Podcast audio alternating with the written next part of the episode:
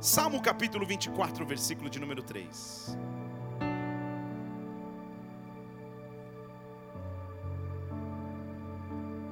Abra comigo a palavra do Senhor.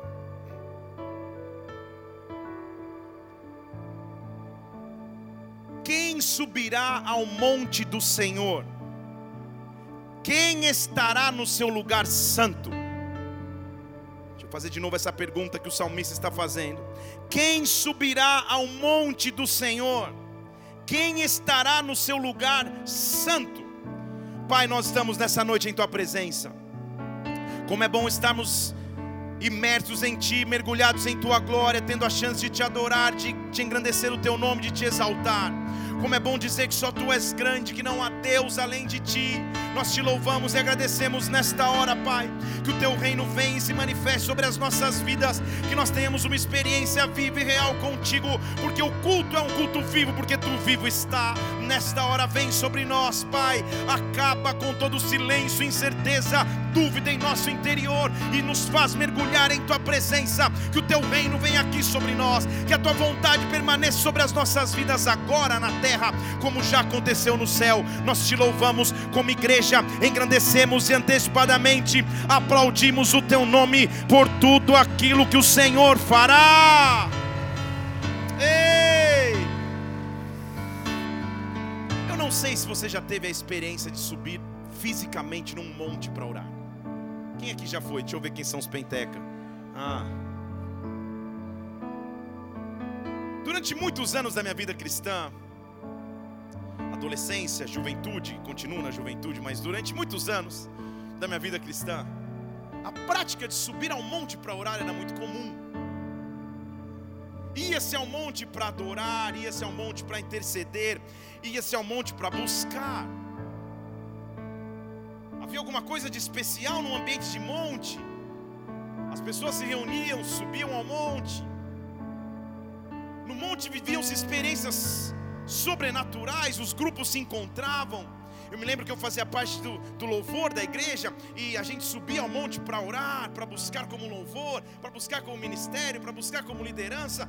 Era uma prática comum, não tão comum nos dias de hoje, mas que marcou algumas gerações de subidores de monte. Tem algum subidor de monte aqui? Tem uns, tem uns que estão permanecendo. Os homens, inclusive aqui da igreja, frequentemente sobem ao monte. Porque algo específico em subir um monte para orar e para buscar ao Senhor. Eu me lembro na época que eram, muitos montes eram difíceis de subir. E montes são específicos, eles têm algumas características. Eu vi um lá em São Paulo que eu suspeito até hoje que tem algumas senhoras que moram naquele monte. Porque faça chuva ou faça sol, seja de dia ou de noite, quando você vai, elas estão lá. E elas ficam meio escondidas no caminho, meio, no meio dos arbustos e do mato. Quando você passa, ela pula na tua frente, te pega pela mão, te dá um pandeiro e você alguma coisa acontece. Revela a tua vida e é sobrenatural. Quem viveu a experiência de monte sabe o que eu estou dizendo. No monte você cai e chora, se enche de barro. Você, ao subir, sempre tem a história de irmão que cai, que cai com o violão, que sai rolando, que se cansa, não consegue. No monte, se você é a raiz de monte mesmo, talvez pela primeira vez você viu insetos acendendo. Agora eu fui fundo, hein? E não eram vagalumes, era formiga, era alguma coisa. Você fala, Senhor, que história é essa? Você viu o graveto pegando fogo? Que coisa é essa, Senhor? Monte! Porque é um lugar específico de buscar a glória de Deus. Hoje em dia, o mesmo monte que eu sempre ia em São Paulo se modernizou.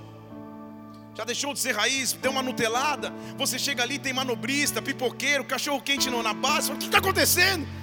Industrializar o monte. tem uma indústria, tem um comércio do lado do monte. O fato é que o convite para subir ao monte não é só da presente geração ou de alguns anos atrás. Na verdade, o convite para subir ao monte é um convite que vem dentro dos tempos bíblicos. O salmista está dizendo: Quem poderá subir ao monte do Senhor? Então, nessa noite, amada igreja, eu quero te fazer um convite. Vamos para o monte. Vamos para o monte. Vamos subir o monte da glória de Deus. Vamos subir o monte da presença do Pai. Vamos marcar um encontro com aquele que já se preparou para nos encontrar. Quando a presença dele se manifesta, tudo fica menor, todos os problemas diminuem, todas as inconstâncias acabam, porque eu preciso encontrar-me com ele. Com ele. Nessa geração também se cantava a música Quero subir ao monte de Sião. Lembra dessa? Aí já menos mas é tempo de encontrarmos com Ele no monte. Monte na Bíblia representa o um encontro com a glória de Deus. Em Êxodo capítulo 19, versículo 16, diz que ao terceiro dia houve amanhecer com trovões, relâmpagos, uma nuvem espessa estava sobre o monte, e do monte se escutava uma buzina muito forte, e todo o povo que estava no arraial estremeceu. Já imaginou? No monte tinha um. Um chofar que ninguém estava tocando, senão o próprio Deus tocando uma buzina para ajuntamento. Esse é o monte de verdade, onde Deus chama e convoca. O tocar de uma buzina na cultura judaica era um tocar para convocação e para reunião. A buzina está sendo tocada, era o significado de que eu estou chamando-os para um encontro, eu estou te chamando para me encontrar contigo, eu estou te chamando para que você possa receber algo de mim. Não surpreendentemente, você vai ler que no, no, capítulo seguinte, ele recebe os, os dez mandamentos. O monte era um monte de encontro para a direção, o monte era um encontro para a glória. Moisés levou o povo para fora do acampamento, versículo 17, ao encontro de Deus e se colocaram ao pé do monte. Quando eles olhavam o monte, todo o monte do Sinai fumegava, porque o Senhor tinha descido sobre o monte como fogo, e a fumaça subiu como uma fornalha, e todo o monte tremia fortemente. Igreja, Deus está nos chamando nesta noite. Vamos para o monte, vamos receber instrução vamos receber glória, vamos receber de Sua presença. Ei, qual foi o último momento que você subiu ao monte com Deus? E eu não estou falando de maneira física, legal. Eu estou falando de maneira sobrenatural. Qual foi a última vez que você foi para o monte buscar o Senhor e a sua glória e presença? Isaías tem uma visão dos tempos do fim. E ele diz assim, Isaías capítulo 2, versículo 2: Nos últimos dias o que vai se firmar é o monte da casa do Senhor. Ele será estabelecido como o mais alto dos montes. Ele vai estar por cima de todos os outros. Para ele correrão todas as nações. A sociedade constituída por montes, montes de governo, montes das artes, você sabe esses montes. Que ele está dizendo é: o monte do Senhor estará acima de todos esses, para eles todos vão correr. O muitos povos, versículo 3, vão para o monte do Senhor, dizendo: Vinde, subamos ao monte do Senhor, a casa do Deus de Jacó, para que ele nos ensine os seus caminhos, para que andemos nas suas veredas, porque de Sião sairá além a, a lei, e de Jerusalém sairá a palavra do Senhor. Eu não sei contra você, mas eu quero todos os dias subir neste monte, eu quero todos os dias ir para o mais alto lugar, para a presença dEle, para aquele que me instrui, me direciona, me guia, me conforta. Eu preciso ir ao monte, eu preciso buscar ao Senhor, eu preciso ter intimidade para com Ele. É muito comum e muito simples, muito sofrível a vida daquele que não tem monte com o Senhor, que não sobe a sua presença, que não busca a sua face, que não quer ter intimidade com Ele. Deus quer te chamar para ir para o monte. Quando você chegar na sua casa, oportunidade de monte. Quando os homens forem aqui na igreja, é uma oportunidade real de monte. Monte é quando você para tudo e diz: Senhor, eu quero só te buscar. Eu quero ouvir a tua voz. Deixa eu falar em português. A resposta que você precisa amanhã, o milagre que você precisa agora, está na presença de Deus e nascer. E a solução que você precisa está em parar tudo e dizer: Eu vou subir ao teu monte. Eu vou subir ao teu monte. Sabe por quê? O salmista sabe que no monte eu encontro respostas. Salmo capítulo 3, versículo 4, ele diz assim: Com a minha voz eu clamo ao Senhor, e Ele do seu santo monte me responde. Ele me responde. Olha o que ele diz, versículo 5: Eu me deito e durmo, acordo, porque é o Senhor que me sustenta. Quem sobe ao monte do Senhor não vive mais em insônia, em preocupação, não perde mais noite de sono. Eu me deito e descanso, porque é o Senhor que me sustenta. Eu não tenho medo dos dez milhares que se colocaram ao meu redor Eu vou para o monte, Ele me protege. Eu vou para o monte, Ele cuida de mim. Eu vou para o monte, Ele me sustenta. Deus está nos dando experiência de monte nesta noite, de se chegar próximo a Ele e receber dele a instrução e direção que precisamos.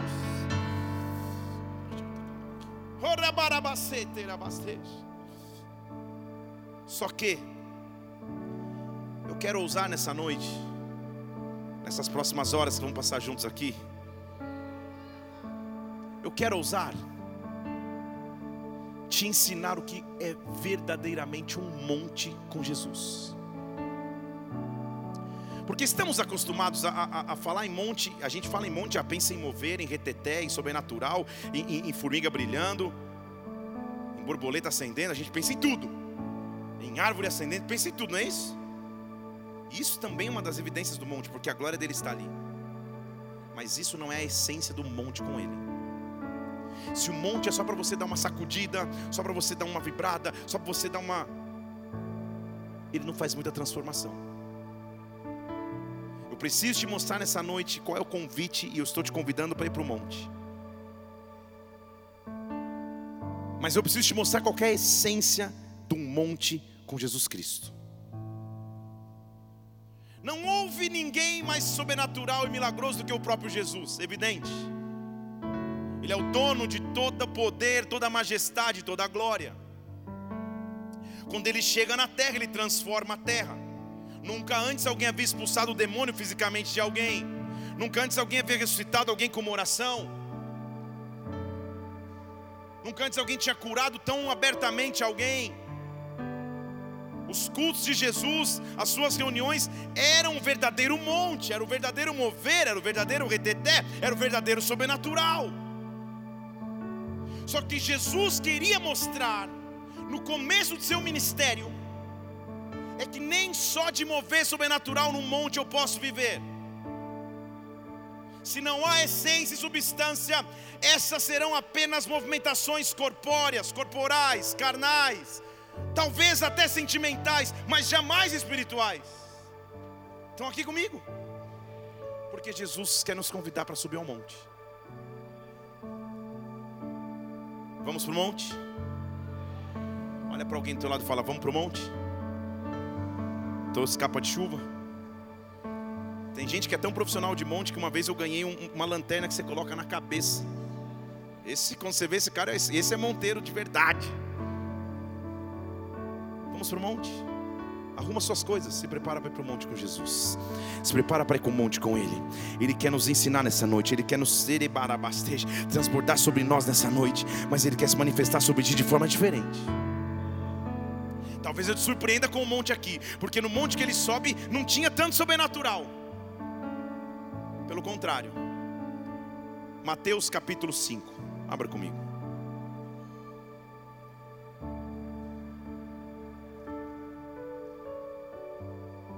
O que nós vamos ler agora é um dos relatos mais raros da caminhada de Jesus Cristo na terra. Porque nós não estamos acostumados a vê-lo da maneira que vamos ver aqui. Ele sempre está andando, sempre está caminhando de uma cidade para outra, de um, de um mover para o outro, de um milagre para o outro, de um confronto para o outro. Ele sempre está de um lado para o outro. Agora, tão importante quanto a sua agitação, quanto a sua ida e vinda, quanto o seu não descanso, muito importante, ou talvez até mais importante, é quando ele se senta. Deixa eu falar de novo. Ele sobe no monte, mas ao invés de fazer um mover, um reteté, sabe o que ele faz? Senta. Eu não consigo me lembrar de muitos textos em que Jesus senta. Eu me lembro quando ele senta e começa a preparar o chicote para destruir os caras que estavam vendendo no templo. Mas sentar numa vida tão atribulada e corrida como ele tinha, isso tem que nos ensinar uma lição. Posso começar a ministrar de verdade agora ou não? Durante muitos anos, sendo intérprete, sendo tradutor de grandes homens de Deus, eu aprendi a importância de quando um líder se senta. Eu aprendi a importância de extrair e aprender ao máximo de líderes que Deus coloca ao meu lado. Pior sentimento para alguém que caminha ao lado de um líder é depois que o ciclo muda ou você não está mais tão próximo, você fala, cara, como eu devia ter aproveitado mais. Como eu devia ter feito perguntas, ou pelo contrário, como eu devia ter sido escutado. Nenhum líder que Deus coloca ao teu lado, Ele coloca por acaso. Você pode estar muito agitado, andando de um lado para o outro, fazendo as coisas do ministério com esse líder, mas quando ele sentar, aprende. Quando ele sentar, extrai, porque alguma coisa ele vai poder te ensinar de sua história de vida. Os maiores homens de Deus que eu conheci também foram os mais humildes, os mais tranquilos, e quando sentaram, eles tinham algo para oferecer. Não despreze nenhum momento de ensino. Não queira viver só de sobrenaturalidade em sobrenaturalidade, só de mover em mover, só de sacudir em sacudir. Você está ouvindo de alguém que não consegue pregar sem glória, sem unção, sem Red Bull espiritual. Está tudo certo. Eu sou assim. Mas há momentos que Jesus senta. E quando ele senta, ele diz: Me ensina agora. O monte que nós vamos hoje não é um monte do mover, é o monte do aprendizado. É o monte onde o Rei dos Reis, Senhor dos Senhores, sentou e disse: Eu quero te ensinar. Eu quero te ensinar, Barabasteja. E se você pegar os princípios de ensino que Ele vai trazer para ti, eles são transformadores para a nossa realidade. Ele senta. Jesus, vendo as multidões, subiu ao monte, versículo 1 do capítulo 5 de Mateus. E quando ele se sentou, seus discípulos se aproximaram. E ele passou a ensiná-los. E ele passou a ensiná-los. Eu quero subir ao monte com Jesus Cristo nessa noite. Eu quero sentar com Ele. Pai, me ensina os teus caminhos, me ensina os teus propósitos. Eu quero me assentar contigo. Senhor, eu aprendo quando o Senhor está movendo. Eu aprendo quando o Senhor está fazendo milagre. Mas como é maravilhoso aprender com aquele que senta. Quem está sentado ali é o dono de toda a sabedoria, é a própria sabedoria. Ele vai se sentar para ensinar. É melhor que eu escute, é melhor que no monte eu aprenda. Senhor, não me deixe andar pela vida sem o estilo ou sem o sentido sentido de que eu preciso aprender, de que eu preciso me sentar para ouvir, de que eu não sei todas as coisas, me ensina. Ele senta os seus discípulos e ao sentar ele já começa o ensinamento.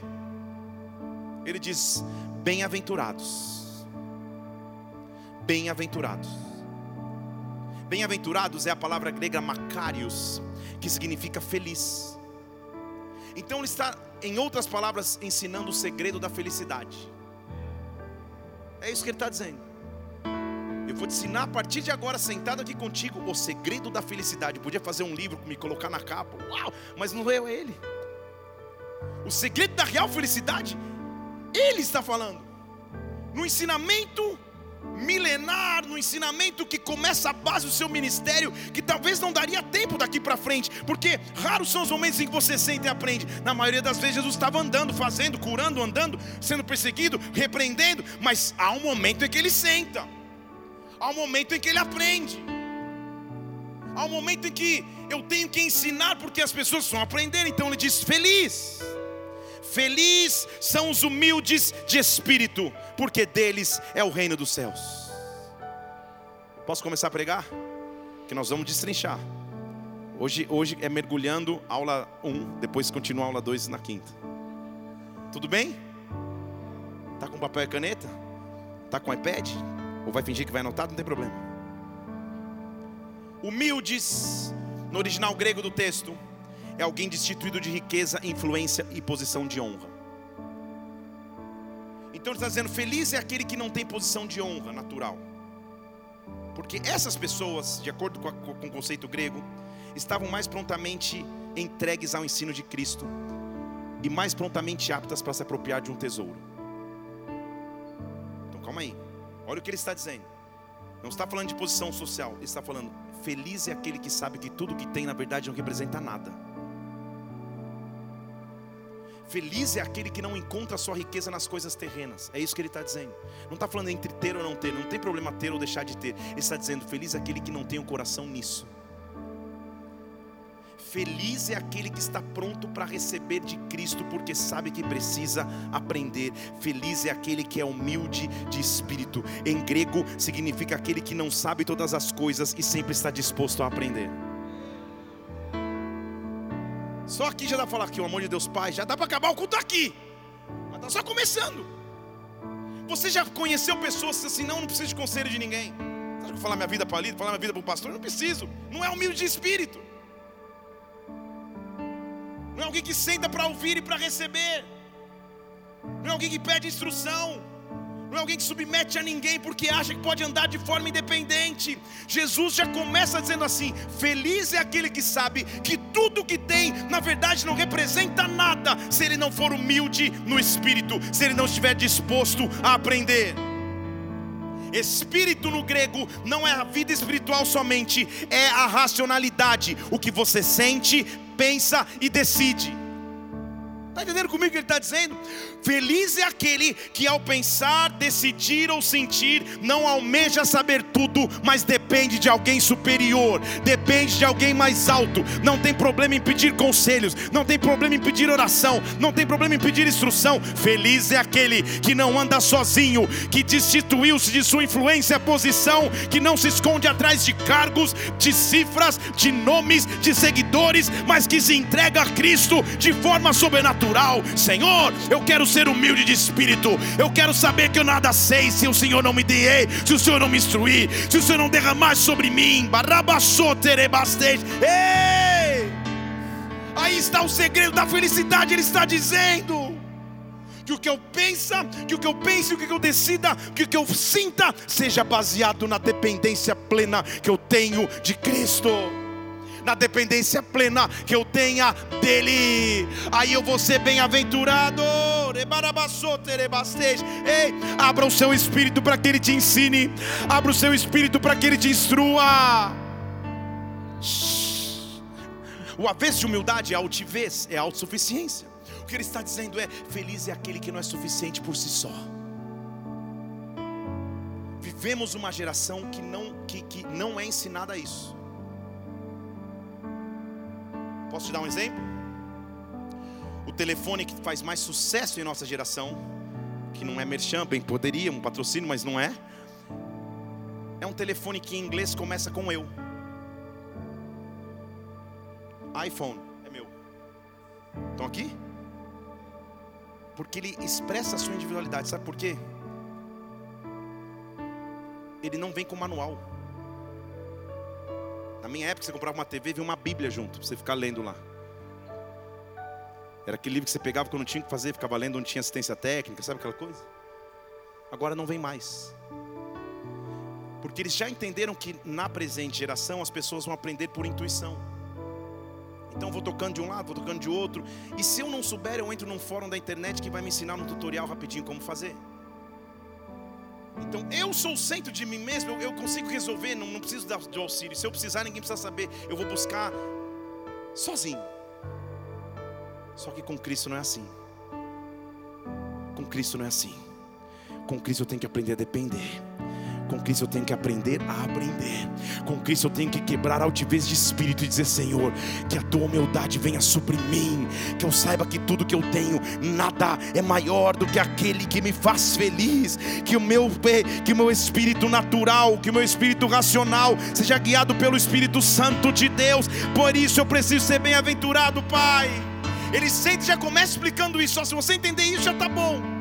Bem-aventurado aquele que depende de mim para aprender algo. Bem-aventurado aquele que olha por referências para aprender algo. Aí ele muda o estudo e diz assim: Bem-aventurado, feliz são os que choram, porque eles serão consolados. Chorar não é só no sentido literal. Chorar no original significa passar por aflições, dificuldades ou angústias. Bem-aventurados os que passam por aflições, dificuldades ou angústias, ou seja, felizes são aqueles que passam por dificuldades e angústias, porque eles vão receber consolação. No original, eles vão receber conforto, eles vão receber força, eles vão receber o ímpeto para prosseguir. Ele está dizendo nesta noite, ele sabe quais lutas você enfrenta, ele sabe quais dificuldades você enfrenta, e se você passa, você tem que dizer, Senhor, na verdade eu sou feliz. Não tem sentido.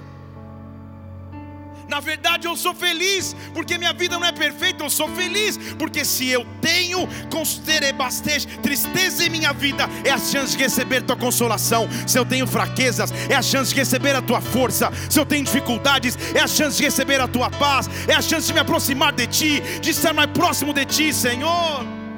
Satanás quer que nas dificuldades eu me afaste de Deus e culpe até Deus pelo que eu estou vivendo, sendo que Jesus diz: Bem-aventurado se você tem dificuldades, porque aí você é material claro para que eu possa derramar minha consolação, para que eu possa derramar a minha força, para que eu possa derramar a minha glória. Como é bom subir no monte com aquele que está sentado para me ensinar, como é bom subir no monte com aquele que não está ocupado demais para ver as minhas dores, as minhas lutas, os meus medos. Nesta noite, levante uma de suas mãos aos céus, receba a consolação que vem de Deus, receba a força que vem de Deus, receba o conforto que vem de Deus. Ei, o teu choro, não vai durar para sempre. O teu choro será substituído por uma paz que excede o entendimento. Eu estou no monte com Jesus, me ensina a caminhar em meio às lutas, me ensina a caminhar em meio ao choro, mas me dá força, me dá conforto, me dá consolação. Em o nome do Senhor Jesus, adoro. Ei!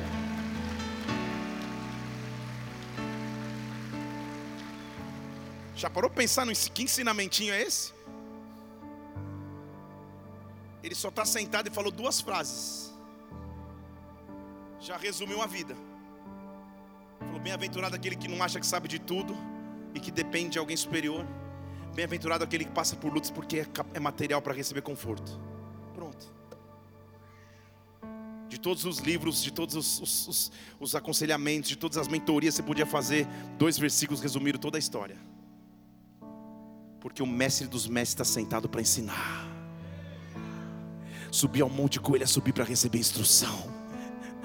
Quando você sobe ao monte, você não encontra tarefado, você não encontra suado, correndo, você não encontra, não, não, não, você o encontra sentado. Não é maravilhoso isso? Quando você sobe no monte com ele, está sentado. E ele está te ensinando, feliz você é. Só que posso, posso continuar? Porque está só começando? Ou tá bom aqui? Aleluia. Dois, três querem, então eu vou. Bem-aventurados os mansos, eles herdarão a terra. Felizes são os mansos. Aí você fala, cara, eu que sou nervosinho já era, não vou herdar, mas não tem nada a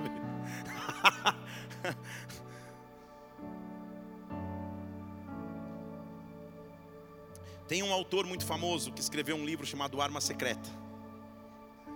Sou eu mesmo. E nesse livro eu falo sobre isso. Ó, tem um irmão que levantou aí. É isso aí, irmão. Glória a Deus.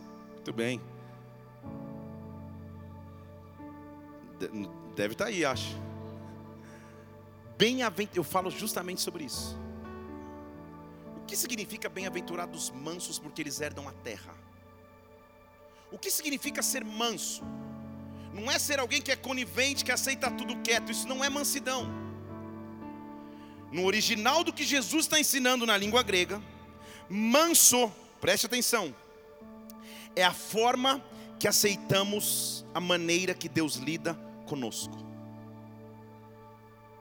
Deixa eu falar de novo. É a forma que aceitamos como Deus lida conosco, sem disputar ou sem resistir. Isso é mansidão. É aceitar o que Deus nos chamou para ser ou fazer, é saber que a vontade dEle é perfeita e não a minha, é não resistir com as minhas forças, mas entregar as minhas forças a Deus. Isso é mansidão, não é algo terreno, é algo espiritual. Eu falar, Senhor, eu concordo com a tua vontade, seja ela qual for. Isso é a mansidão que traz herdeiros na terra. Estão comigo aqui? É Deus falar: Eu te chamei para fazer isso. Então, Senhor, eu só concordo, eu não resisto, eu não luto, eu vou. Não vou dar spoiler do livro, então um dia você compra o livro, eu falo justamente sobre isso. Que esta é a essência de caminhar em humildade com Cristo, em mansidão com Cristo.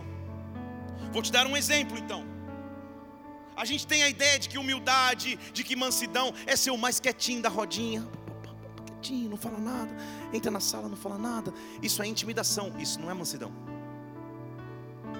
A verdadeira mansidão, vou te dar o meu exemplo, é o que eu estou fazendo agora. É quando Deus diz, Felipe, eu te chamei para pregar a palavra. Eu digo, Senhor, eu não resisto, eu não luto contra a tua vontade, eu aceito, eu estou sendo manso. Vocês estão aqui comigo? Mansidão é quando ele te diz: Olha, pega o microfone e canta. Se você for chamado, só espero isso, se você for chamado. Se não, é melhor, irmão, né?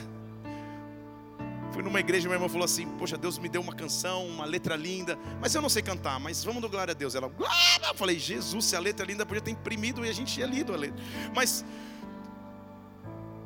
para aquilo que Deus te chamou, para o que Ele te chamou para ser, tenha mansidão de aceitar. Você entende o que eu estou dizendo? Se ele te chamou para ser diretor de uma empresa multinacional e você se prepara, estuda, vai atrás, quando ele te fizer sentar na cadeira, aceita, não resiste, não tenha medo, não tenha insegurança, tenha mansidão, porque daí você herda a terra. O que Deus chamou para fazer e ser, quando eu tenho mansidão, herdo a terra. Mansidão não é ficar quieto, mansidão no original, eu vou falar de novo para você, é aceitar a maneira que Deus, Deus lida para contigo, sem disputar ou sem resistir. Quando Deus te dá uma missão, você é simplesmente manso e diz: Senhor, eu vou. Eu vou. Eu passo a maior parte dos meus dias, ainda mais nessa fase, subindo e descendo de avião, pregando em vários lugares. Quinto preguei, quarto preguei aqui, quinta no lugar, sexta em São Paulo. Cheguei ontem direto do aeroporto, fui a Ponta Grossa, peguei, voltei, cheguei de madrugada em casa e estou aqui pregando hoje antes que eu pense em ficar cansado, antes que eu pense em cair um cabelo da minha cabeça, que já não é mais possível. Sabe o que eu digo, Senhor? Eu aceito a maneira que o Senhor me chamou para fazer.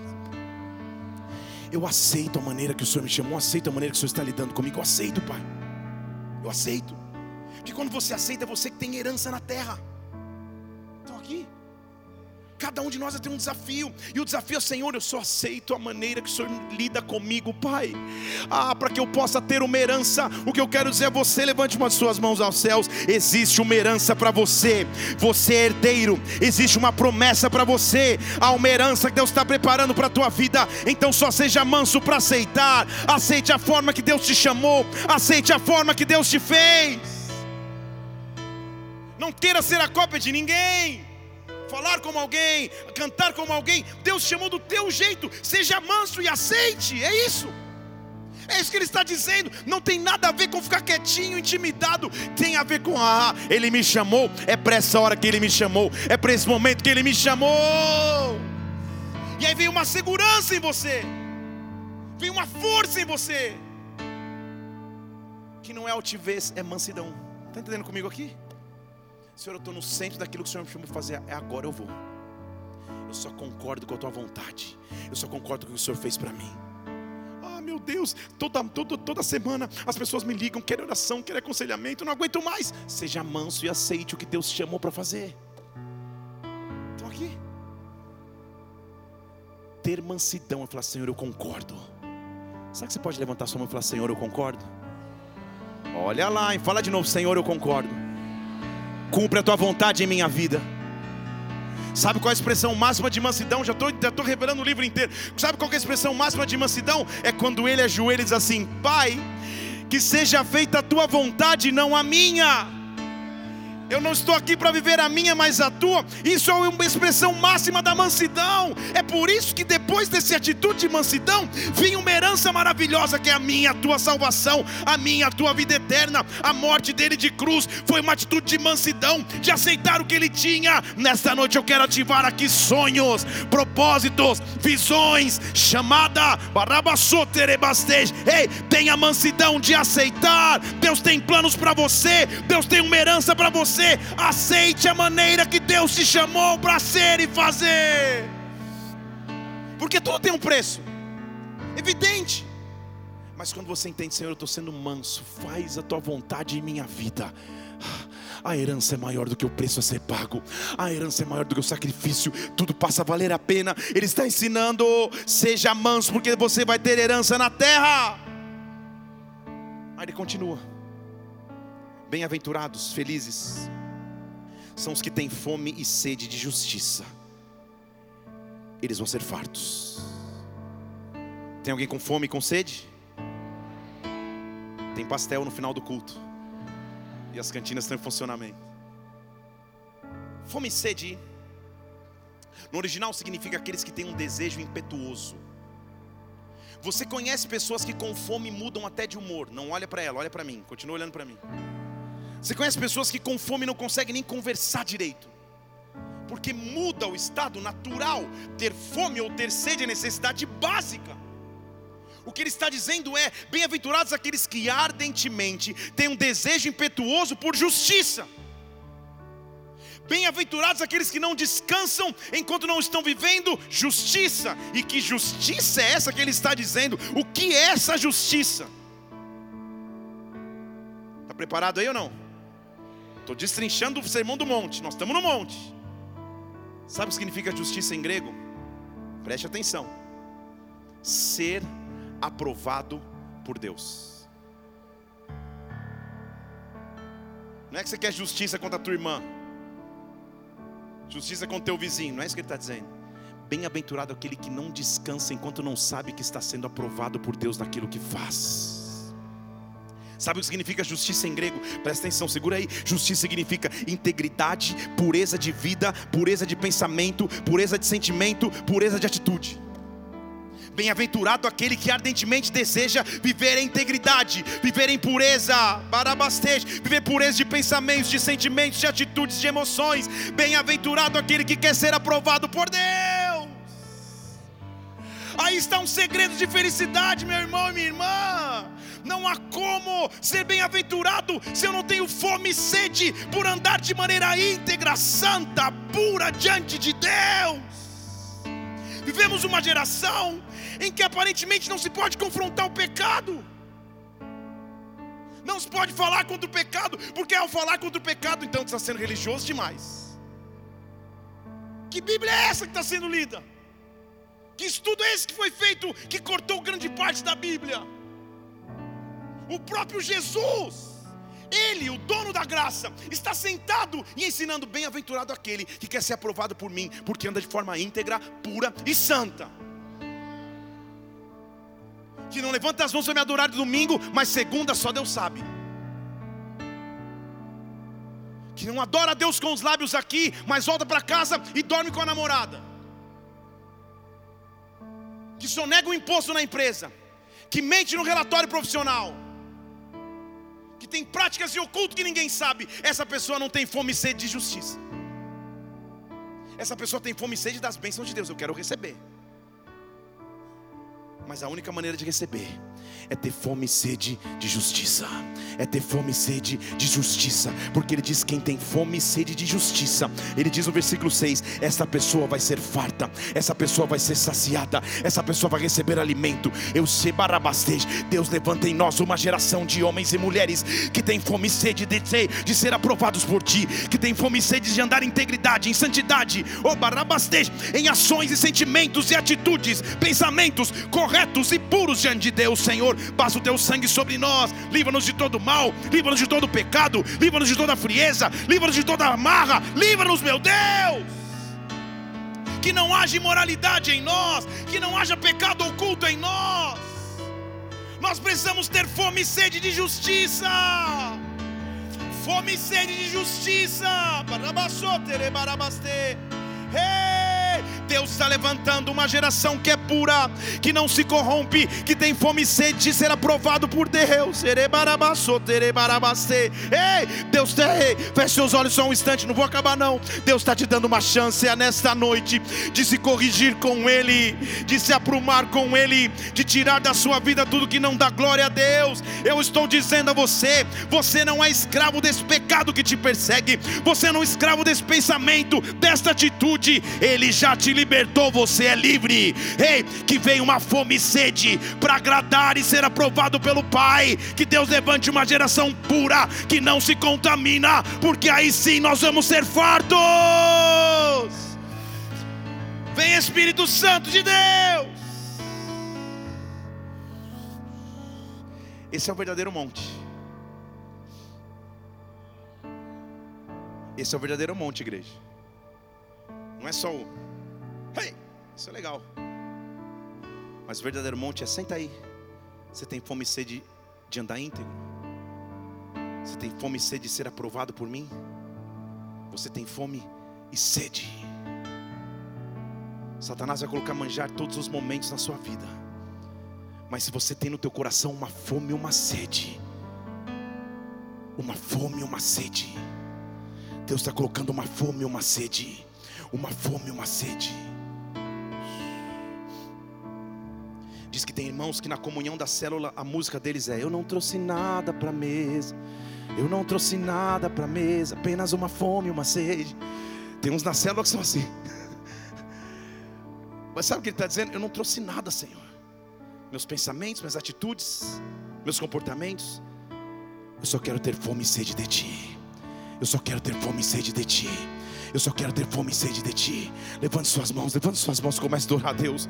Comece a dizer para Ele, Senhor, o quanto eu amo a tua aliança, o quanto eu amo subir ao monte contigo.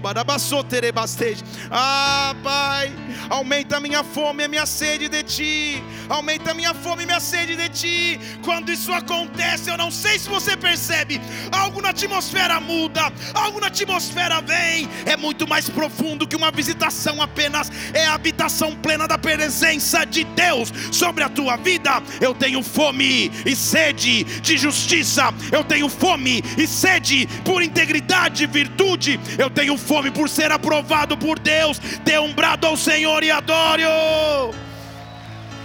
Ei!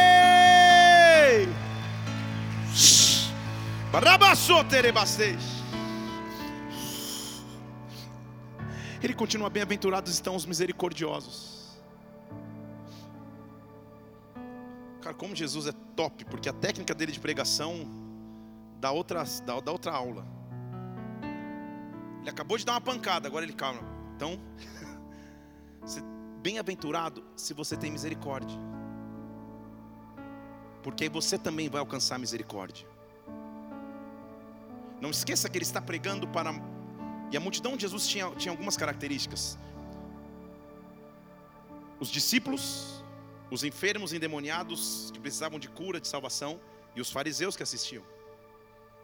Ele está pregando para que todos escutem: os discípulos, os enfermos e os fariseus. Ele está dizendo: Bem-aventurado se você tiver misericórdia, só assim você vai alcançar misericórdia. Sabe o que é misericórdia no original? Aquele que oferece auxílio e aquele que busca auxílio. Isso é a definição de misericórdia. Misericordioso é quem oferece ajuda e também busca ajuda. Isso é a definição de misericórdia que ele está dizendo é bem-aventurado você que vê alguém e oferece auxílio, ajuda e oração. Bem-aventurado você que pede auxílio, ajuda e oração. Bem-aventurado você que está aberto para isso, porque você vai alcançar misericórdia. Em outras palavras, quem buscar vai encontrar. Quem buscar auxílio vai encontrar auxílio. Quem buscar ajuda vai encontrar ajuda. Quem ajudar um dia vai ser ajudado. Quem ministrar um dia vai ser ministrado. Quem oferecer uma oração um dia vai receber uma oração. Quem pregar para alguém um dia vai ouvir uma pregação. Bem-aventurado se você é misericordioso, porque você recebe misericórdia. Em outras palavras, bem-aventurado aquele que não só quer receber, mas também quer ofertar, aquele que não só quer reter, mas também quer dar. Bem-aventurado aquele que anda em misericórdia. Oh, porque aí você encontra felicidade. Bem-aventurado os limpos de coração, porque eles verão a Deus. Cara, isso dá uma, um livro, dá uma série de pregações, Sermão do Monte. Bem-aventurados limpos de coração, porque eles verão a Deus. Sabe o que significa limpo? Não é que foi limpo na água, não é que foi limpo numa bacia. Sabe o que é limpo no original aqui? Que foi purificado pelo fogo. Deixa eu falar de novo. Bem-aventurados os corações que passaram pelo fogo. Bem-aventurados os corações que passaram pelo fogo. Coração é a palavra grega cardia, que significa a alma ou a mente, a fonte dos pensamentos, das paixões, dos desejos, dos apetites, dos propósitos, dos esforços. Bem-aventurado aquele que tudo isso que eu acabei de falar passou pelo fogo pensamentos, emoções, atitudes. Bem-aventurado aquele que confia em mim. Foi por isso que ele disse lá na frente em João capítulo 14: Não se preocupe no seu coração, creia, é a mesma palavra. O seu coração já foi purificado pelo fogo, o seu coração já viveu o sobrenatural. Ah, nada pode abalar o teu coração, nada pode abalar a tua fé, nada, nada abala o teu sistema de crenças. Bem-aventurado se o teu coração foi provado pelo fogo, porque aí você vai ver a Deus. Nada abala aquilo que eu te prometi. Amanhã você pode ouvir algo ruim, depois de amanhã algo mal pode acontecer. Se o teu coração já passou pelo fogo, você continua vendo a Deus, você continua vendo a Deus, Senhor. Ei! Eu fico imaginando Jesus sentado, falando as coisas mais profundas que um ser humano pode ouvir. Nós temos tendo o benefício de ler e de aprender quantas vezes quisermos. Mas seja sincero com você mesmo. Quantas pessoas que talvez aqui ao som da minha voz, me assistindo no, no, na internet, ouvindo essa pregação, nunca tinham destrinchado e estudado a profundidade desse sermão do monte? Que é só o único ensinamento de Jesus onde ele senta e ensina na Bíblia. Eu posso ler todos os livros, posso fazer todos os cursos, mas se eu não conheço o sermão base que Jesus sentou para me ensinar, o que está acontecendo comigo? Ele senta e diz assim: Bem-aventurado você, que for chamado de pacificador, porque você vai ser chamado filho de Deus. Pacificador no original é aquele que ama a paz. Bem-aventurado aquele que ama a paz. Sabe aquela pessoa que está sempre envolvida numa treta? Não olhe para ela, olhe para mim. Que é tipo um para-raio de confusão, nem é, nem, é, nem é com ela ela entra. Só que o pacificador é um pouco mais profundo no sentido aqui, gente. Porque lembre-se comigo que quando ele associa a paz na Bíblia, em João 14 também, ele associa a paz à presença do Espírito Santo. Uma paz que o mundo não pode perceber e não conhece. Então o que ele está dizendo? Bem-aventurado é aquele que anda em paz. Em outras palavras, o sacrifício dele na cruz para nos dar paz foi caro demais para que qualquer coisa roube. Para que qualquer preocupação amanhã tire minha paz. Para qualquer fechada no trânsito tire minha paz. Para qualquer xingamento na internet tire minha paz. Para qualquer ansiedade tire minha paz. Bem-aventurados os pacificadores porque deles eles vão ser conhecidos como filhos de Deus. Ontem eu estava no aeroporto de Guarulhos, vindo para cá, eu tinha que chegar para pregar em, em, Ponta Grossa. O voo era duas da tarde, atrasou é, é, e mudou para quatro da tarde. O aeroporto todo estava um caos. E se você já presenciou o que acontece em cancelamentos de voo, não é um culto de adoração. E tinha uma menina da companhia aérea, duas Todos os passageiros gritando, berrando, ah, que absurdo, eu vou perder a babadada, ah, aquela coisa toda. Aí, quando estava acalmando, eu cheguei e falei, olá, tudo bem? Ela olhou para mim como dissesse. Eu falei, como você chama? Ela falou o nome dela, acho que era Carolina. Eu falei, tudo bem, Carolina. Eu sei que o que você está vivendo aqui não tem nada a ver contigo. Você não é a culpada do voo ter atrasado. Essas pessoas só não sabem. Elas escolheram você para descarregar a raiva, mas fica tranquila. Respira, vai dar tudo certo. Eu não perguntei do voo. Eu ministrei ela. vou olhar para esse lado aqui. Sabe o que ela respondeu? Muito obrigado, pastor Felipe. Eu sou da igreja Bola de Neve. Eu falei, Jesus, obrigado que eu não gritei.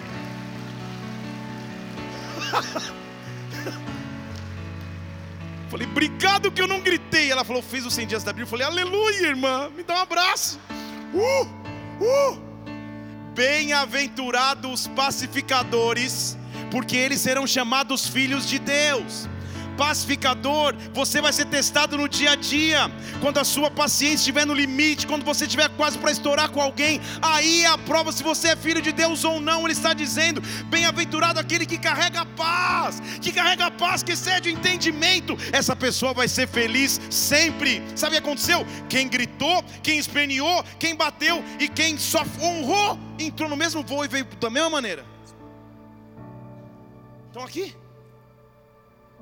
Deus quer que você ande em paz. Deus quer que você ande em segurança.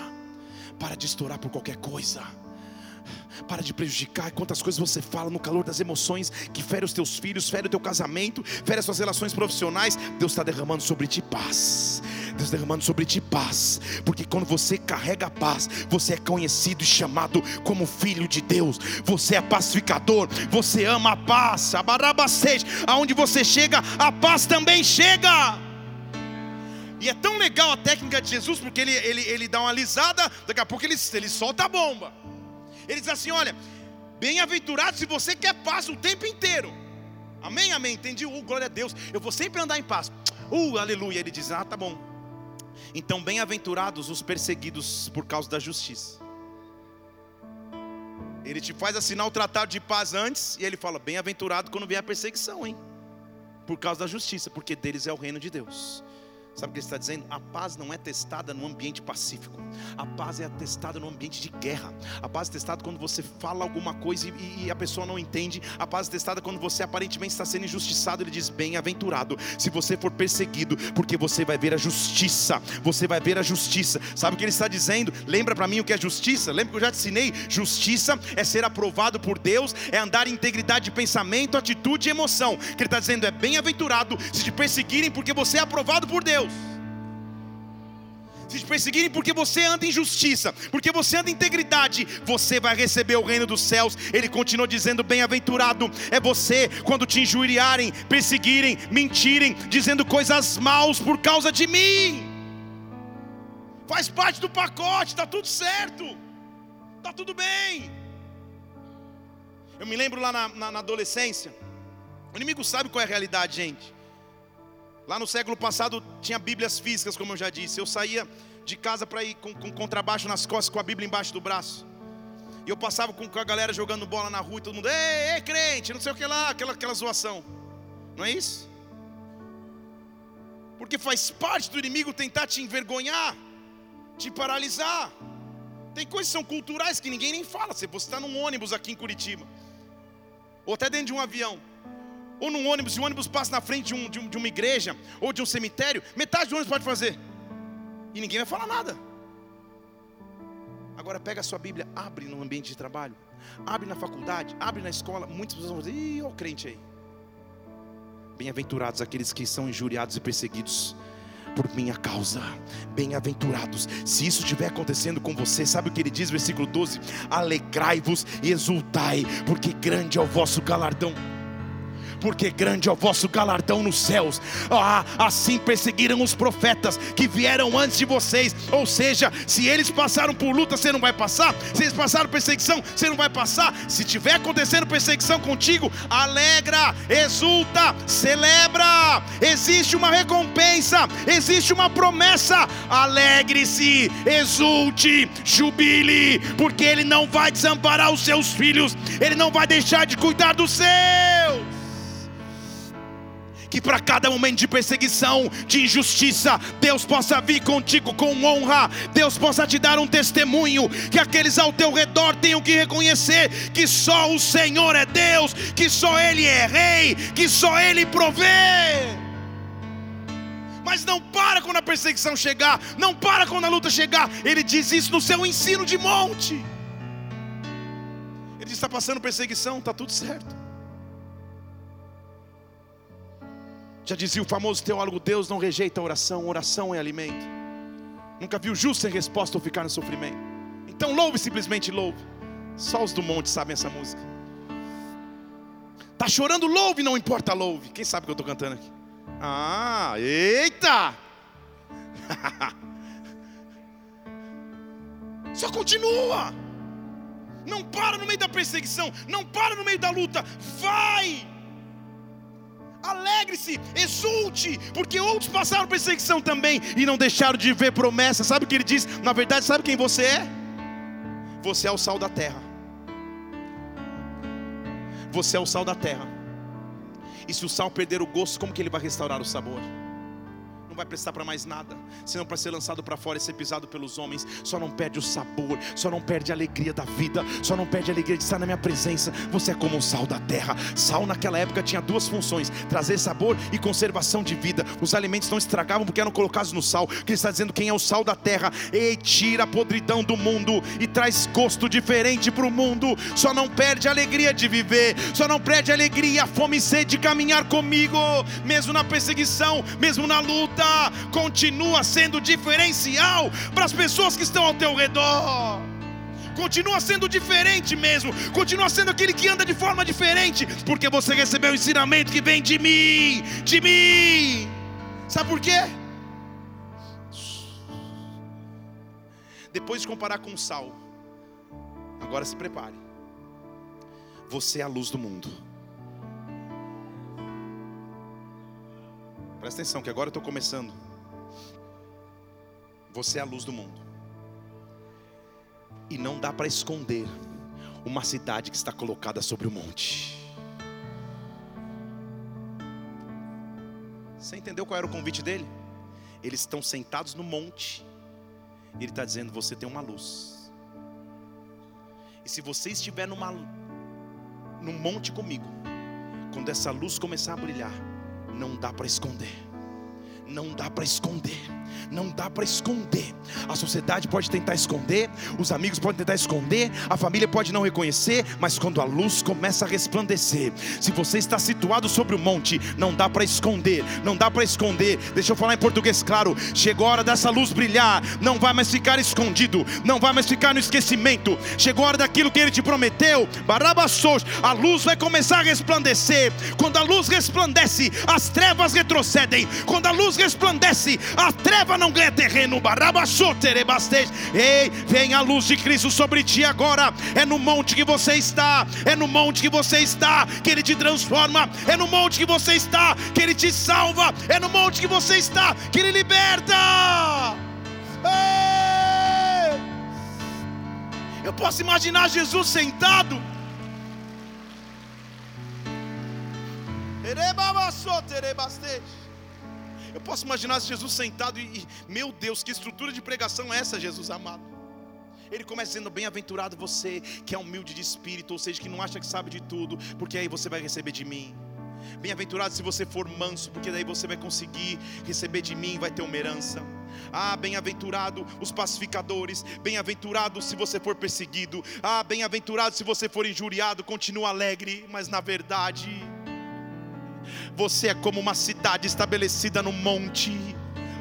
Quando a tua luz começar a brilhar, quando a tua luz começar a resplandecer, não dá para esconder. Você é como o sal que, que, que traz sabor para um alimento. Você é como o sal que tempera o alimento.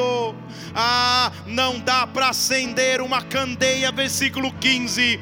Não dá para acender uma candeia e colocar debaixo de um alqueire, debaixo de uma cama. Pelo contrário, quando se acende uma candeia, uma lamparina, se coloca no principal lugar da casa para que todos possam ver. O que ele está dizendo é: há uma luz em ti, há uma luz em ti que não pode mais ficar escondida, há uma luz em ti que não pode mais ficar retida. Eu estou dizendo em português claro para você aqui: o que Deus vai passar a fazer na sua vida vai ser impossível de negar. O que Deus vai passar a fazer em tua história não vai dar mais para esconder. A maneira que Deus vai te levantar neste ciclo. Ei! Todos vão ter que reconhecer que Ele é Deus. Que Ele é Deus. Este é o verdadeiro encontro de monte. Ele só não pega o povo e diz: receba a luz, pá, pá, pá, não. Ele fala: vamos sentar. Deixa eu te ensinar o que é a verdadeira luz. Deixa eu te ensinar o caminho que te progride até chegar na luz. Deixa eu te ensinar a sentar comigo, entender que você tem que ser sede e fome de mim, que você tem que ter aliança comigo. Mas quando você entender tudo isso, a luz que resplandece em você não vai mais ficar escondida.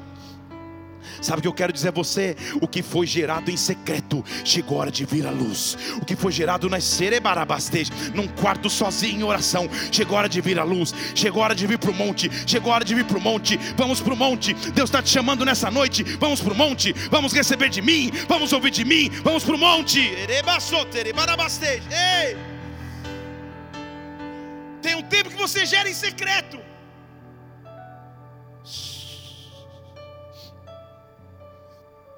Minha vida profissional durante um ano, um, um tempo, ganhou um outro rumo, muito bem sucedido, organizando convenções, feiras, levando delegações de brasileiros pelo mundo inteiro, traduzindo.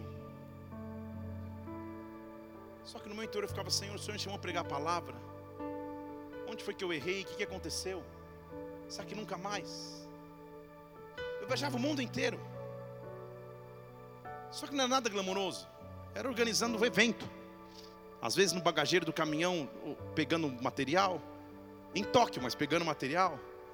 Tirando mala do ônibus, em Paris, mas tirando mala do ônibus. E eu me lembro que a primeira função que me deram era help desk noturno. Então vai um grande laboratório, faz um evento para 3 mil colaboradores e tem que ter um balcão de informações 24 horas. Eu, eu, eu entrei no mercado assim, sendo o help desk da, da noite, das 10 da noite às 10 da manhã. Se você não sabe o que é, o ambiente de eventos, das 10 da noite às 10 da manhã é, é, é o horário dos doidos. É o horário onde alguém vai passar mal, alguém vai se embebedar, alguém vai chegar no, no, no balcão e falar: Qual que é o meu quarto que eu esqueci? Qual que é o seu nome completo? Aí que está o problema.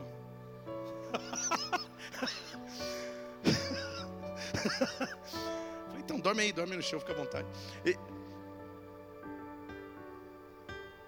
e nos primeiros eventos, viajando o mundo inteiro, eu comecei a entrar em conflito, falando, Senhor, pô, estudei a vida inteira, falo idiomas, tenho uma chamada, queria estar na igreja, Queria estar com o microfone na mão pregando. Será que tudo que me restou da vida é sentar num balcão? É só isso. Nada contra Deus, mas. Porque nós temos a impressão de achar que Deus não pode mudar nossa história assim. E achamos que estamos vivendo no presente vai ser para sempre. E eu senti Deus falando para mim: não perca mais tempo. Eu falei: Amém, Senhor. Vou pedir demissão. Ele falou: Não, você não entendeu vai estudar. Sabe o que eu fiz? Voltei para o Brasil, me inscrevi numa faculdade de teologia online. E me formei em teologia atrás do balcão do Help Desk noturno. Sabe o que Deus estava dizendo? Eu estou te dando férias. Para que você fique sentado achando que não está fazendo nada. Para que você use esse tempo para aprender. Porque quem não aprende e não senta para aprender, não vai conseguir levantar para ensinar. Vivemos uma geração que, infelizmente, todos esperam a promoção rápida. Um post que mude a tua vida, uma música que você poste que mude a tua história. Não estamos acostumados mais a viver processos em Deus. Sendo que o que ele está ensinando para os discípulos é, cara, tem a hora do mover, tem a hora do sobrenatural, tem a hora de pregar para as multidões, mas tem a hora que todo mundo tem que sentar e ouvir. Mas se você sentar e ouvir de verdade, quando você levantar daí, quando você levantar daí, deixa eu falar de novo, quando você levantar daí, quando você levantar daí, aquele homem que tinha fome e sede de justiça lá em secreto, aquela mulher que tinha fome e sede de justiça lá em secreto, que ninguém via, quando a luz começar a resplandecer, eu estava no mundo inteiro, mas a fome e sede de justiça era a mesma, gente. Casado já, pastora Mila aqui, às vezes em alguns eventos. Todo grande evento acaba com happy hour com loucuras, com confusões. E eu me retirava para o quarto. Nunca participava. Anos depois, quando eu me tornei pastor, sabe o que comecei a receber no meu inbox? Os meus antigos amigos de trabalho. Ah, agora eu entendo. Agora eu entendo que você não ia. E se fosse o contrário? Estão aqui?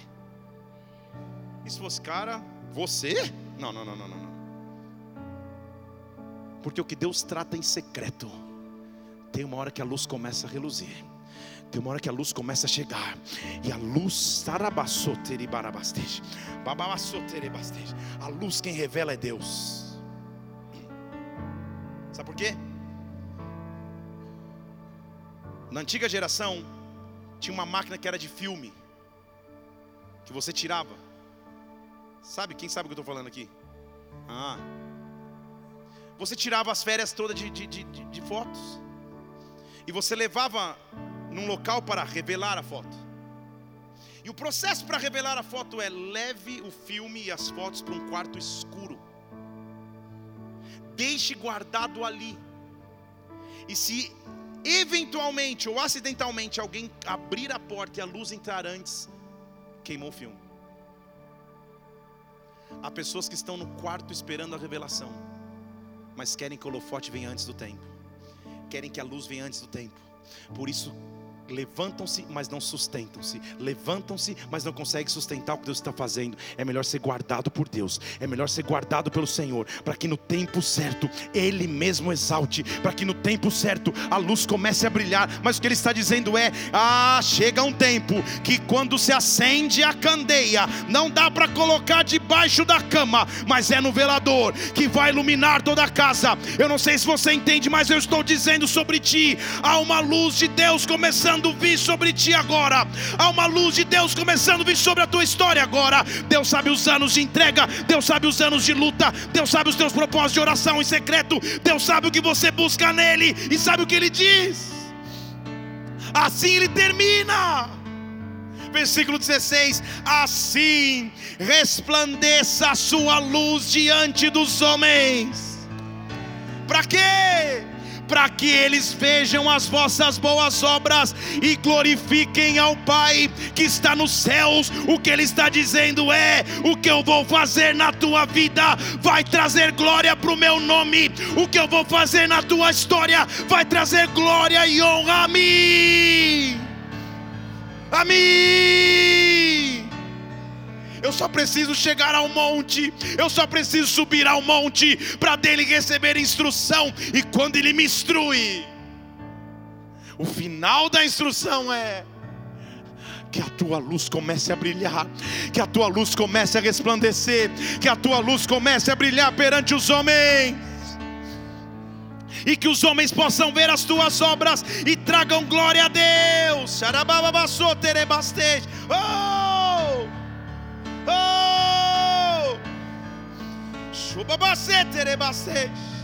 Feche seus olhos um instante.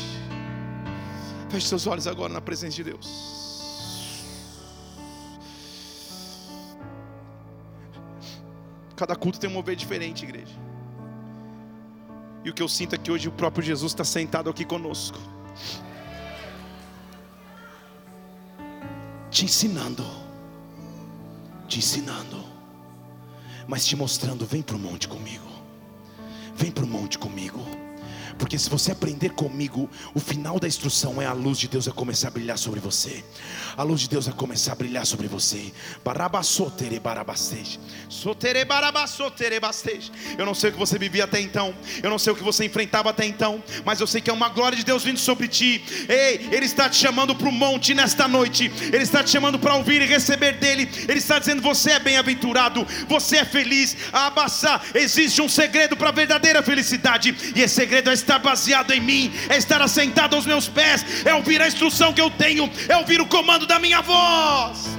Por muito tempo, Satanás tem roubado a tua paz, tem roubado a tua alegria, tem roubado a tua esperança de futuro. Nenhum plano de Deus sobre a sua vida vai ser frustrado quando a luz começar a resplandecer. Nada pode esconder essa luz, nada pode reter essa luz.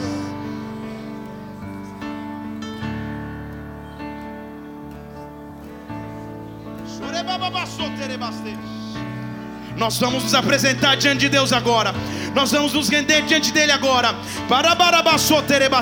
Ei, eu não sei que luta você enfrentava até então, mas ele está dizendo: você não está esquecido. Vem para o monte comigo, porque eu vou te ensinar e a tua luz vai resplandecer. Talvez isso seja contigo aqui nessa noite. Levanta do seu lugar agora, levanta suas duas mãos aos céus. Talvez você queira se aproximar do altar, eu não sei, mas venha para o monte com o Senhor. Oh,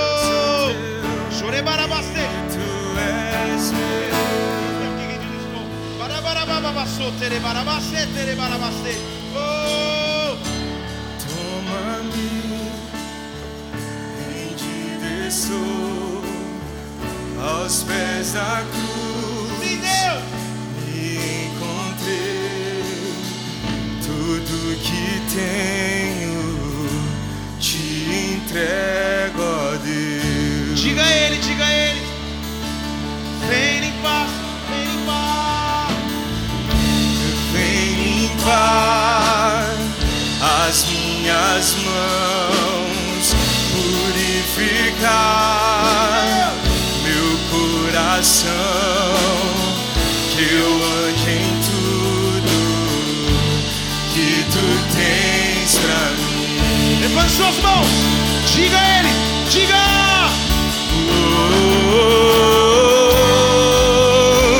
eis-me aqui. Tata Show, chama rendido estou. Eu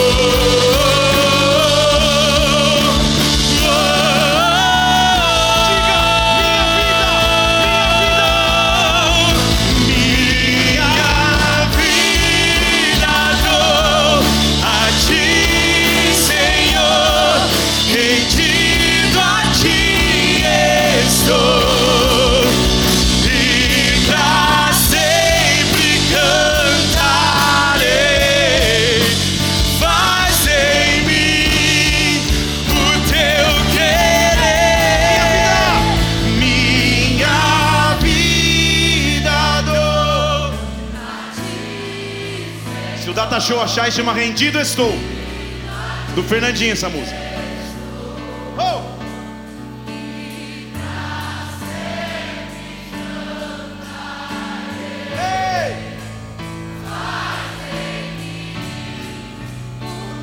Diga, minha vida, minha vida.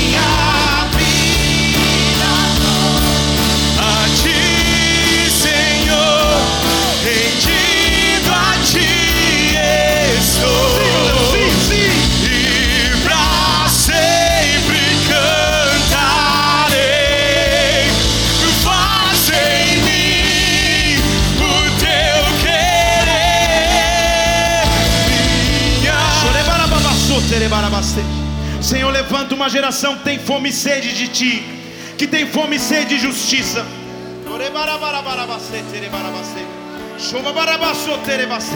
Ah, Espírito Santo, nós queremos nos assentar em, aos teus pés para ouvir. Nós queremos subir ao monte contigo, mas com a ciência de que quando levantarmos, Pai, a tua luz estará resplandecente em nós, a tua glória estará resplandecente em nós. O que Deus vai fazer sobre a tua vida já não pode mais ficar escondido. O que Deus vai fazer em tua história já não pode mais ficar retido. Há uma glória de Deus vindo sobre ti. Oh! Tu és meu. Levante as mãos, diga a Ele. Oh,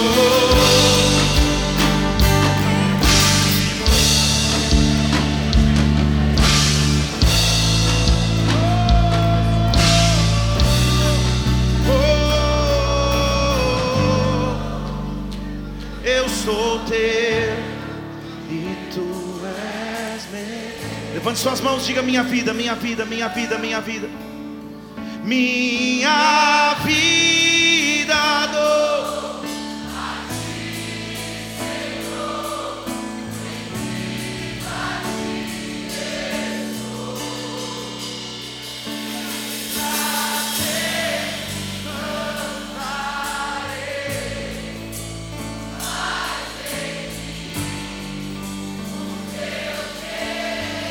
Aplauda o Senhor que vive, que reina, que é grande, que é grande. Oh! Quando nós chegamos a Ele, igreja, venha de mãos vazias, venha sem conceitos, venha sem pre- sem- sem preconcepções, venha se apresentar a Ele. Venha se apresentar a Ele. Ele está te chamando para o monte nesta noite. Ele está te chamando para o monte, mas não só onde tem mover, onde tem ensino, onde tem instrução, onde a luz pode brilhar. Ei! Nós vamos começar a adorar ao Senhor. E quando nós estivermos adorando a Ele, a glória de Deus vai vir sobre a tua vida. Você vai começar a reluzir e resplandecer. Ei! Será que é pedir demais?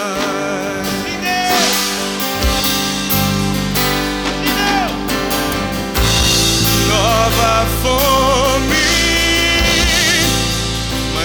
nova paixão por ti. Não é que eu não seja grato por tudo que tens feito em mim. Te adoramos, Senhor!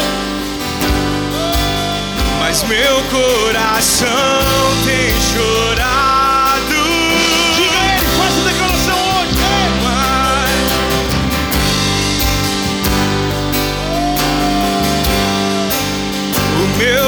Coração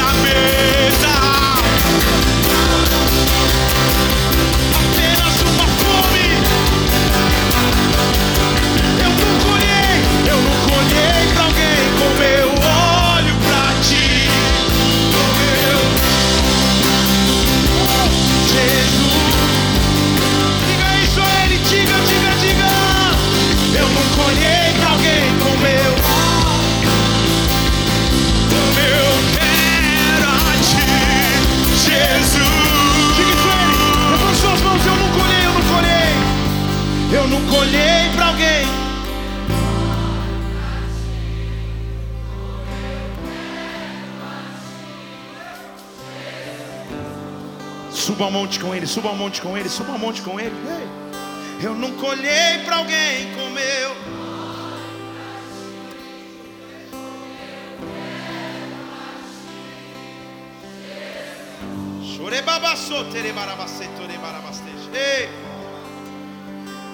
Eu não trouxe nada para mim.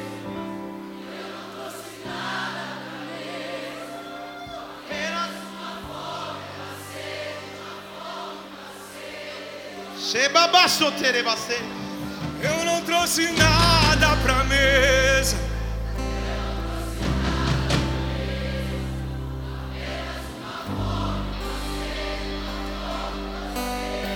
Senhor, rendido aos teus pés,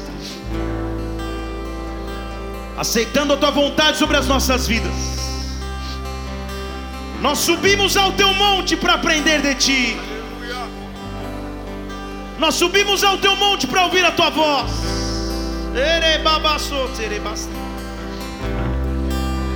Nós subimos ao teu monte para sermos confrontados por ti. Mas subimos ao teu monte para recebermos a tua glória, a tua luz sobre nós. Transforma-nos, Senhor. Molda-nos, meu Deus.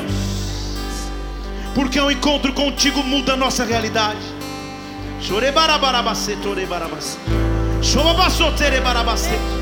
Abra os seus lábios e comece a falar com o Senhor. Se você fala em línguas, fale em línguas.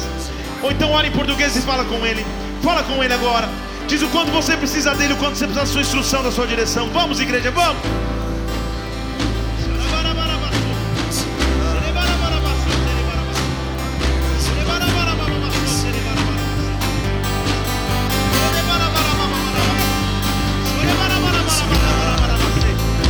Monte, monte, monte, monte. Experiência de monte, monte, monte, monte. Monte, monte, monte.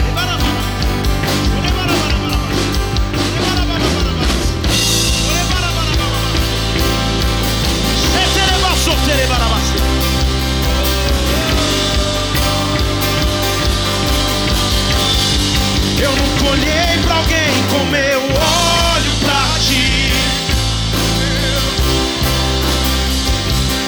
Jesus.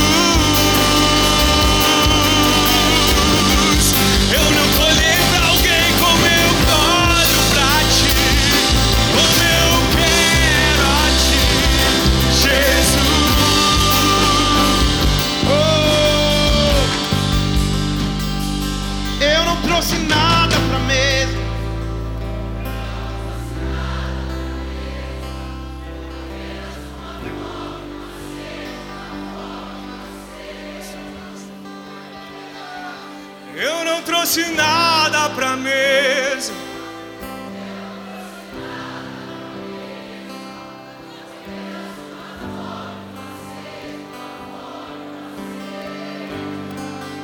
Feche seus olhos, sabe o que eu sinto nesse lugar? Pessoas que há tempos não sentiam mais a presença de Deus, que não ouviam mais a direção que vinha dEle. Deus está se reconectando contigo porque você veio à presença dEle com uma fome, uma sede de justiça, de ser aprovado por Ele, de ser transformado por Ele. Hoje a tua história de vida com Ele muda, hoje a tua história de vida com Cristo muda, porque hoje no monte Ele te instrui, no monte Ele te direciona, no monte Ele derrama sobre a tua vida a sua glória e a sua luz. Igreja, aplauda o Senhor e adore-o e exalte-o e engrandeça-o.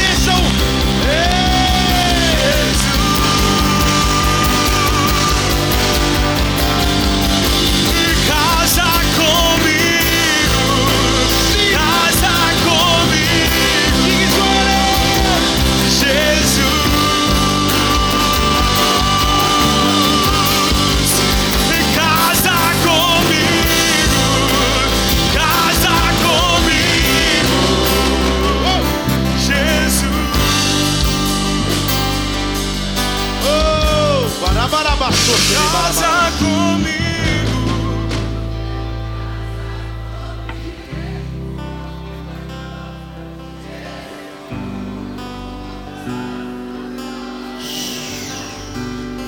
Feche seus olhos um instante.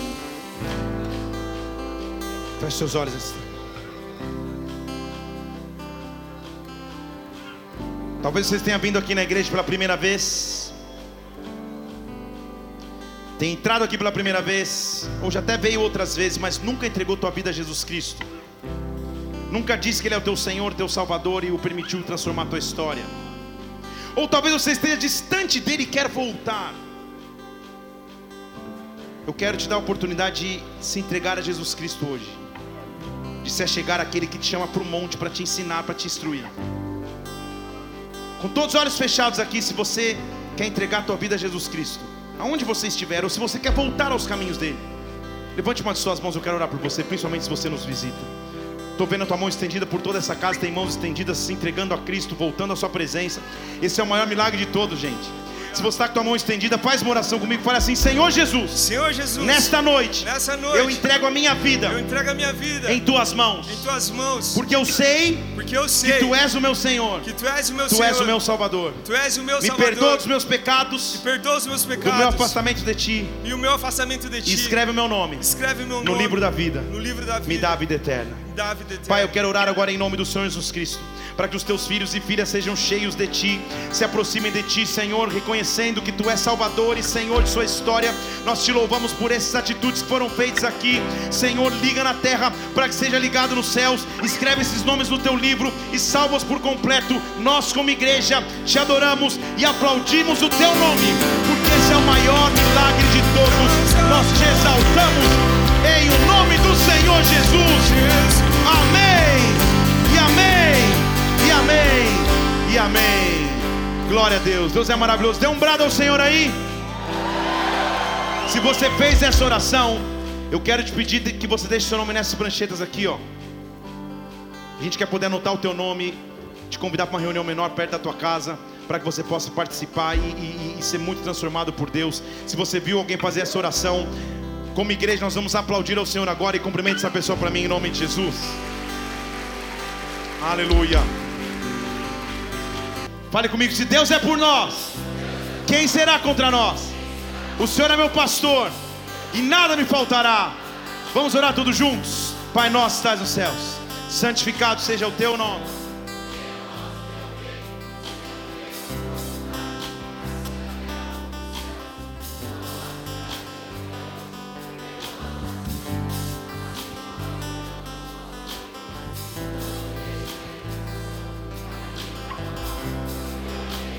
Poder e a glória para sempre. Amém e amém. Vamos para o monte, porque no monte Ele vai falar conosco. Que o amor de Deus Pai, que a graça do Senhor Jesus Cristo, que a unção do Espírito Santo repouse sobre a tua vida. Deus te abençoe. Vai na paz de Cristo. Semeia aqui na frente ou lá atrás. Vai na paz. Deus te abençoe.